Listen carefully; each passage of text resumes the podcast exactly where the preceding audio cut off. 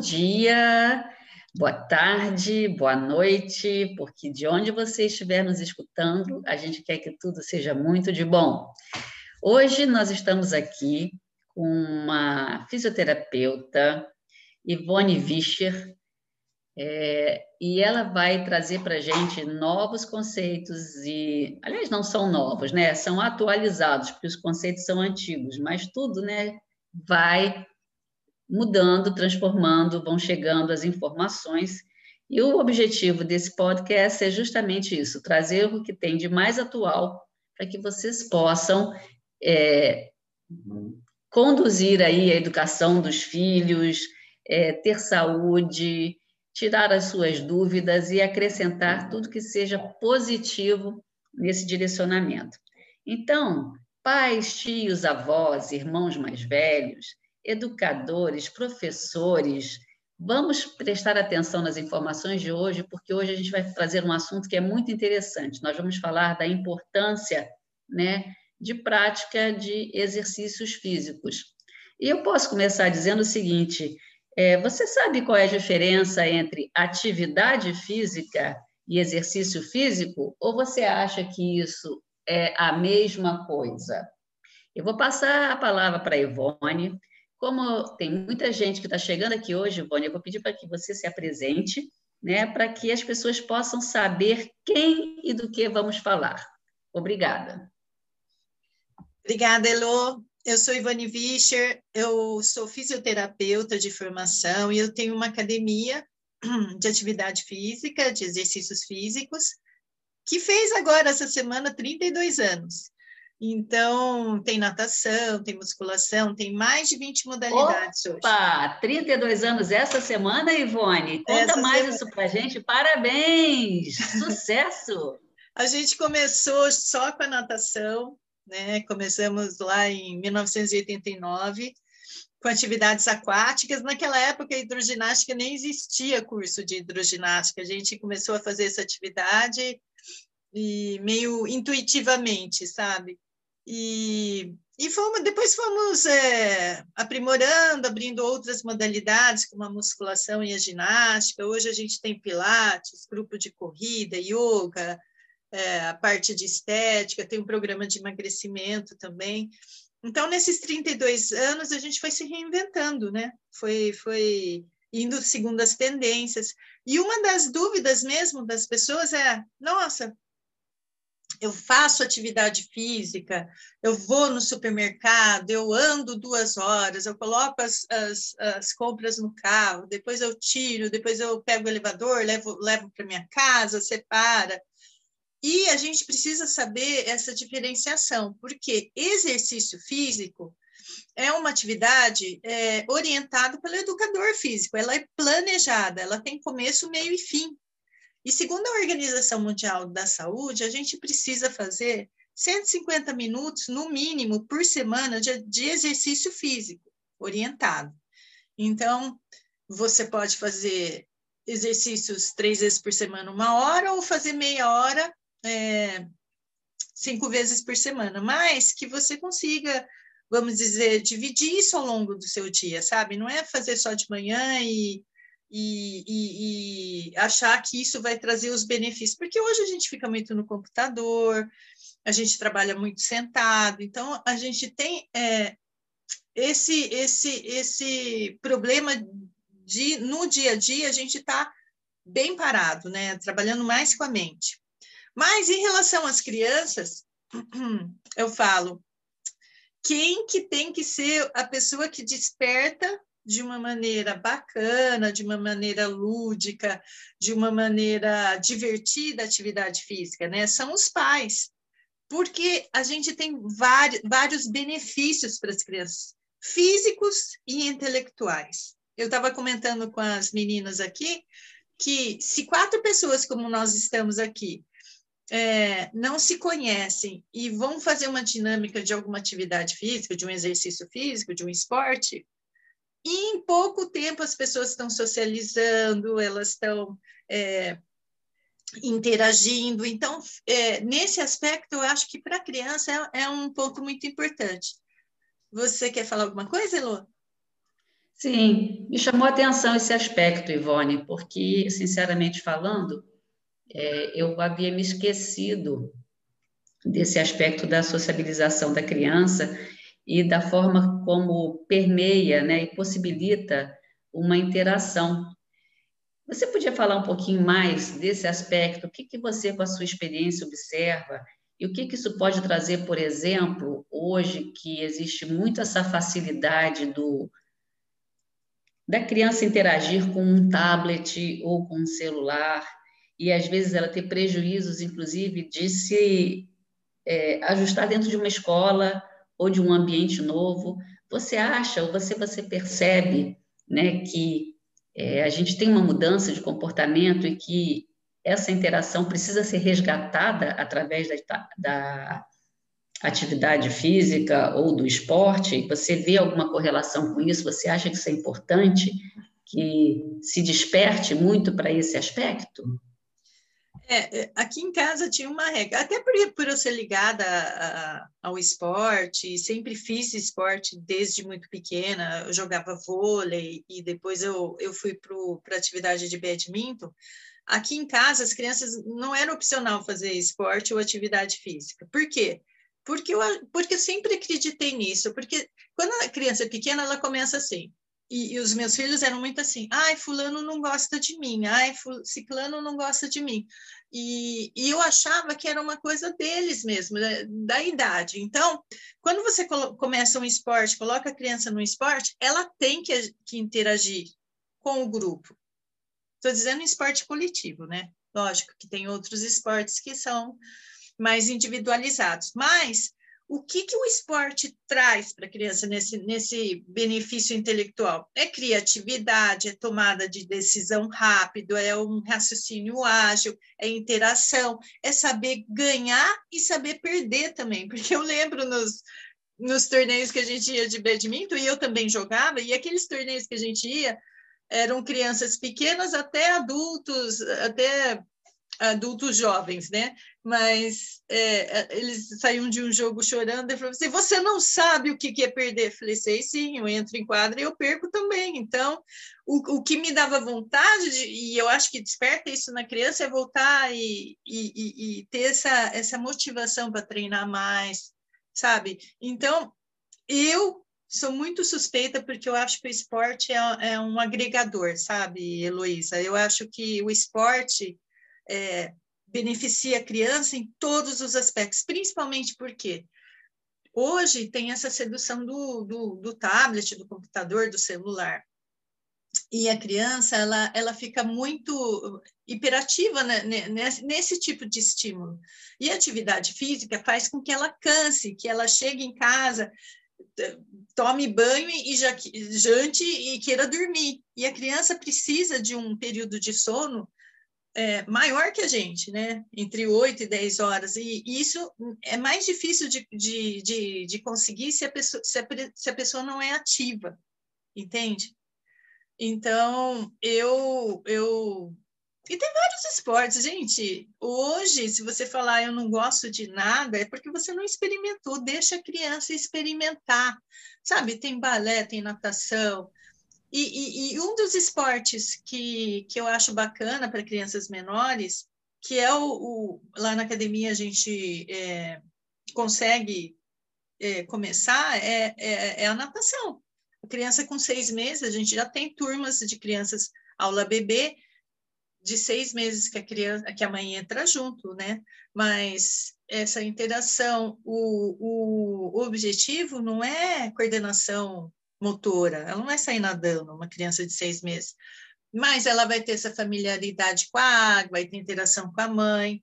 O objetivo de uma aula de bebê é sobrevivência, que a criança, é, em, em alguma situação, caia na piscina, não se apavore e consiga ir até a borda e segurar. E a gente já teve vários casos lá na academia de crianças que foram é, numa chácara, em alguma festa, e que caíram na piscina e foram para a borda e esperar os pais, alguém resgatar. Então, isso, né, sobrevivência, entende? Agora, a natação, a partir dessa idade, e, e aí a partir dos três anos ele fica com o professor sozinho, é maravilhoso. A criança é, é lúdico, é, é, bacana, entende? Então, a criança não tem como ela chegar em casa e falar: não estou cansada, não vou dormir. Entendeu? Exato. Então, assim, é, pelo que eu estou percebendo, você trouxe tantos conceitos que você se anime, você traz as informações. Então, poxa, você vê, a criança sociabiliza, é, você falou sobre também a questão do aprender a perder, porque né, você perde quando você está ali, então você tem que administrar a frustração, eu acho que também é uma forma de aprendizado. Você cria formas de sobrevivência, olha como é que tem tanto aspecto que está, entre aspas, né, obscuro, que não é uma coisa que salta aos olhos da gente. Isso é tão fundamental para o ser humano na sua formação, no seu crescimento, a minha filha fez natação é, desde muito pequenininha e realmente isso traz uma segurança, isso traz uma, uma alegria, porque a água, eu não sei se vocês pensam da mesma forma, mas para mim brincar com água, né, pisar na poça, tomar chuva, né, banho de mangueira para aqueles que são um pouco mais antigos, né, que sabem o que é um banho de mangueira, porque ninguém, nem todo mundo tinha piscina em casa, isso é uma coisa mais comum. Mas a água traz esse lado muito lúdico que você falou também, né? Que interessante, muito bom. E, gente, né, Ivone, eu acho assim, os pais, eles são os responsáveis, né? Eu falo pais, mas eu me refiro também às pessoas que ajudam a educar. Mas de, os decisores, vamos trocar por decisores, né? Os decisores, eles são os responsáveis pela conduta dos seus filhos. E, como mãe, eu acredito que a gente queira realmente que os nossos filhos tenham qualidade de vida. Qualidade de vida é ter saúde, qualidade de vida é ter disciplina, qualidade de vida é ter perspectiva, qualidade de vida é poder interagir. E é, eu acho que está realmente na hora da gente botar um pouquinho mais de uma lente de aumento, sabe? No, nesses pequenos detalhes que, na verdade, eles fazem uma grande diferença no comportamento e no crescimento e desenvolvimento das nossas crianças. E um objetivo desses nossos podcasts, desses nossos encontros, de todas essas mulheres maravilhosas que se reuniram, é justamente, né, com a nossa experiência, tentar trazer um novo olhar, né, porque a gente está aí nesse processo dessa pandemia, onde houve um grande distanciamento social, onde as pessoas precisaram modificar seu modo de vida da noite para o dia. Então, vamos aproveitar agora, gente, esse conhecimento, essas informações que a Ivone brilhantemente está trazendo para a gente, né? E vamos deitar a cabecinha aí no travesseiro e pensar um pouquinho. Eu acho que tem tanta coisa para ser explorada, Ivone, em relação a essa questão do esporte. Eu estou, assim, encantada, realmente. E eu, eu acho... Oi, diga. Eu estou lembrando de um caso tão engraçado, tão bacana. A gente, a gente ajudava uma ONG e as crianças não tinham, vamos dizer, acesso à piscina. Então a gente é, pega, pegou uma van, foi buscar as crianças e elas vinham uma vez por semana. E aí eu me lembro que eu tinha meus meus voluntários lá que ajudavam na hora da, da, da aula de natação e um dia eu planejei bonitinho uma aula de natação para eles, e eles entraram na água. Gente, eles só gritaram. Eles gritaram durante 20 minutos sem parar. E eu lá com um apitinho, calma, gente. Eu falei assim: quer saber de uma coisa? Deixa gritar. Aí gritaram, mas era uma felicidade. As crianças gritavam assim: Eu sou o super-homem, eu sou. Não sei.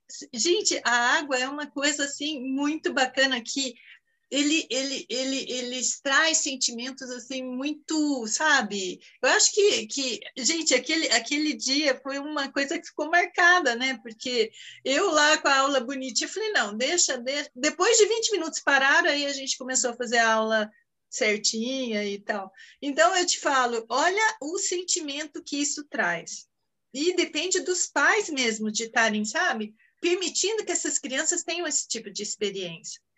Né? E o que eu falo, a gente tem natação, tem judô, tem balé, tem ginástica olímpica, tem futebol, vôlei, handebol, basquete, tênis, musculação. Então eu falo, é, vai experimentando, né? Vai, vai, vai, vai apresentando como você apresenta algum alimento, né, quando você vai fazer uma refeição, ah, mas a criança não gosta de brócolis. Mas como você faz? Você coloca no prato uma carinha e faz conta uma historinha, ou você simplesmente apresenta aquele. A gente falou com a Paula, né, da outra vez, e ou simplesmente apresenta o alimento e pronto, acabou. A gente precisa é. investir tempo nisso, sabe? Exato, Ivone. Inclusive, pessoal, para quem não sabe, o nosso grupo já está com um podcast sobre nutrição, com uma nutricionista que fala muito bem e de uma forma muito interessante, lúdica, como que se pode fazer uma proposta de introdução nutricional para que se desperte na criança, né, é, a capacidade de se alimentar bem. Então, a gente está aqui né, fazendo essa, essas conexões com a saúde, com a educação. E, sabe, Ivone, eu acho que tem uma coisa interessante enquanto você fala, sabe o que, me ocorreu sobre a água?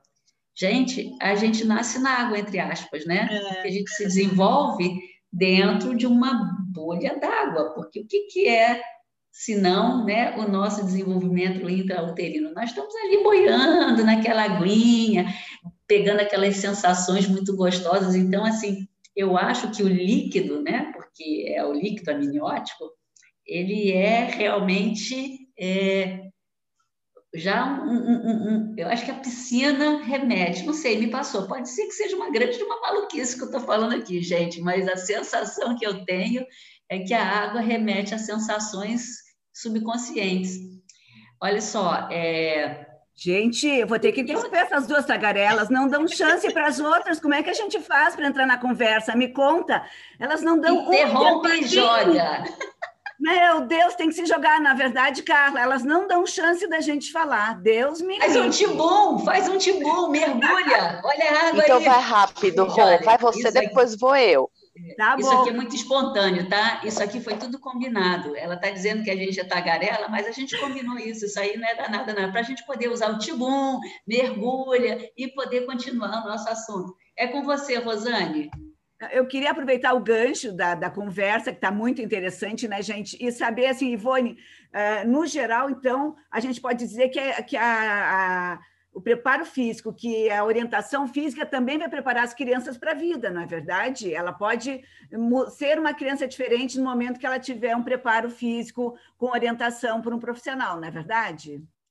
Com certeza, Rosane. É como preparar o seu corpo para ser mais forte em todos os, os aspectos, tanto físicos, né, como intelectuais. E, e isso, é, se você conseguir juntar isso com outros com outras formações, você vai criar um, um ser humano muito mais preparado para a vida, né? E eu, o que eu falo?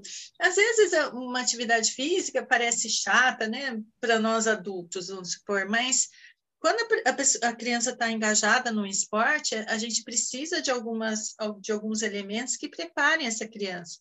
Por exemplo, a musculação. E uma das dúvidas dos pais é quando eu posso colocar a musculação dentro da atividade física de uma do exercício físico de uma criança.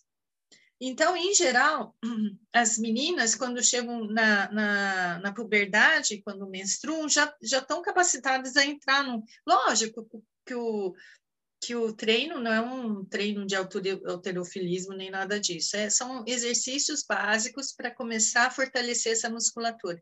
E os meninos, em torno, em torno de 16 anos, já podem começar a fazer, lógico, com orientação, gente. Por isso que nós batemos na tecla de que precisa o educador físico estar junto, orientando essa atividade, né? Então, chegamos à conclusão que prepara para tomar, tomar das decisões mais rápidas, né? De repente vamos ter Sim. adultos mais eficazes para a vida profissional e tudo mais, porque aprenderam a ter conhecimento sobre a importância da sua atividade na sua saúde, né? E ajuda a, a melhorar a linha de raciocínio, não é verdade? E outro aspecto bem importante, Rosana, Rosane, é diminuir a ansiedade e depressão, Algum, principalmente no momento atual. As crianças elas foram tolhidas de, de, de, de ter é, saíram fora da sua vida, tiveram que ficar em casa, tipo, não puderam mais ir na escola e tudo isso. Isso influencia muitas crianças, muitos adolescentes estão nessa, nessa, nessa pegada de de estar tá ansioso e depressivo como a gente também. Só que a atividade física, ela, ela libera endorfina. Endorfina é, que é o, hormônio da felicidade, entendeu? Então, não tem como uma pessoa fazer é, um exercício físico e, e, sair do mesmo jeito que ela entrou, entende? E não tem mesmo, Ivone. E eu vou dizer o seguinte, eu vou te, desculpa te interromper, mas na minha, uma das minhas pacientes, ela é dona de uma academia.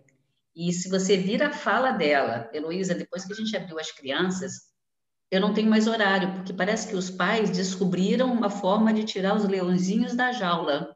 Foi o que ela mais ou menos falou. Eu acho até que eu vou trazer a norma da, da Academia Inove em São Gonçalo, que é próxima aqui ao Rio de Janeiro de Niterói, para que ela traga essa experiência para a gente. Eu acho importante a gente pegar outras opiniões também, sabe? Sim. Agora, eu acho que a Carla também queria entrar é, com alguma pergunta, né, Carlinha? Isso, eu ia apenas fazer um complemento, né? A gente está falando de atividade física e olha só como as coisas são. O meu pai, hoje, ele é aposentado, mas ele é professor de educação física. E pergunta se eu fiz esporte na minha infância. Claro que não, né? Nunca gostei, nunca gostei de academia, nunca gostava das aulas de educação física mas chegou um tempo que eu vi que era necessário. Eu me identifiquei com a dança. Então, aos 14 anos, eu comecei a dançar música folclórica portuguesa. Continuo dançando até hoje, lógico que com essas restrições da pandemia, né? Mas a minha filha nasceu, eu coloquei ela também para ficar na dança comigo. Então, ela aprendeu ritmo, ela tem coordenação, e aproveita também faz a interação com os amiguinhos dela, porque querendo ou não, tem outras crianças lá com a gente. E desde pequena também eu coloquei ela na natação com seis meses, justamente pensando, algum dia ela vai precisar se virar. Então, já vai para natação para aprender já essas coisas. E como estamos todos, estamos todos restritos em casa, o que alivia a gente é uma praça. Eu moro em frente a uma praça e lá tem parquinho, tem quadra. Então, todos os dias, todos os dias, querendo ou não, nós vamos no parquinho, nós vamos jogar bola, pelo menos para não ficar em casa em frente à televisão, né? Porque aí não tem o que fazer. E realmente ela volta tão cansada do, do parquinho que ela, encontra os amiguinhos dela lá, que assim muda realmente o espírito dela completamente. Então, não tem como dizer que o exercício físico não é importante na nossa vida. A gente só precisa se encontrar em algum e ir embora. Agora é isso que eu estou tentando apresentar para ela, né? Já anda de bicicleta, agora está jogando bola, agora brinca no parquinho, ela frequenta as danças. Quem sabe quando ela crescer ela acaba fazendo tudo, né? Já pensou? Mas vamos indo, que é assim, vamos estimulando, que é assim que nós vamos torná-los adultos conscientes e sadios, né? É a minha proposta. Nossa, é Carla. Isso. Carlinha, um super testemunho. E eu vou te devolver te mandando uma provocação, porque eu acho que o objetivo desse nosso trabalho é também fazer uma provocação, é chamar para o pensamento, é buscar uma consciência né, desses é, decisores. É, você não fez esporte, seu pai era uma pessoa do esporte. Você acha que é, os pais têm que, entre aspas, dar ouvidos aos seus filhos, ah, eu não gosto, ou você acha que efetivamente é, teria sido importante o seu pai ter sido uma pessoa mais. ter um pulso mais forte, ter não te dado uma opção? Porque outro dia eu escutei um educador físico e um formador, né, um influenciador, aí todo mundo conhece, o Joel J, ele falou que até os 16 anos os filhos dele não têm opção, eles vão ter que fazer esporte. O que, que você me diz? Olha, realmente, o meu pai ele chegava a me levar nas academias que ele dava aula, nas escolas, para ver se realmente eu gostava de alguma coisa, né? E eu sempre falei para ele: não, eu não quero fazer, eu não gosto e eu não vou fazer, não adianta. Então, eu acho que ele se viu meio. Não adianta forçar que ela já está determinada que ela não quer, entendeu? Mas, assim, eu acho que faltou um pouco de diálogo também, de sentar e falar: mas espera aí, vamos ver, o que, que você se identifica? Porque como ele trabalhava em academia, era justamente aqueles negócios de musculação, puxar ferro, entendeu? E eu não me identificava com isso. E eu acho que como era o mundo dele, ele também não viu outras oportunidades. E hoje em dia o mundo está mais aberto ao diálogo, né? E então assim, com a minha filha eu procuro sentar com ela, conversar e ir mostrando.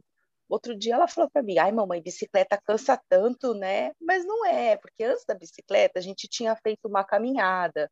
E depois da caminhada a gente foi andar de bicicleta. Então ela meio que não assimilou mas ela gosta, porque ela pede. Então, sim, a gente vai vendo o que eles gostam, mas realmente eles têm que estar em alguma atividade, eles têm que estar na ativa, né? Então, vamos ver, futuramente acho que ela possa até seguir alguma coisa mais voltado para isso. Eu acho uma coisa importante, Carla, é essa questão dos pais estimularem, né? descobrirem a forma de como estimular, de criar a vontade na criança tanto para a parte esportiva quanto para a parte alimentar, né?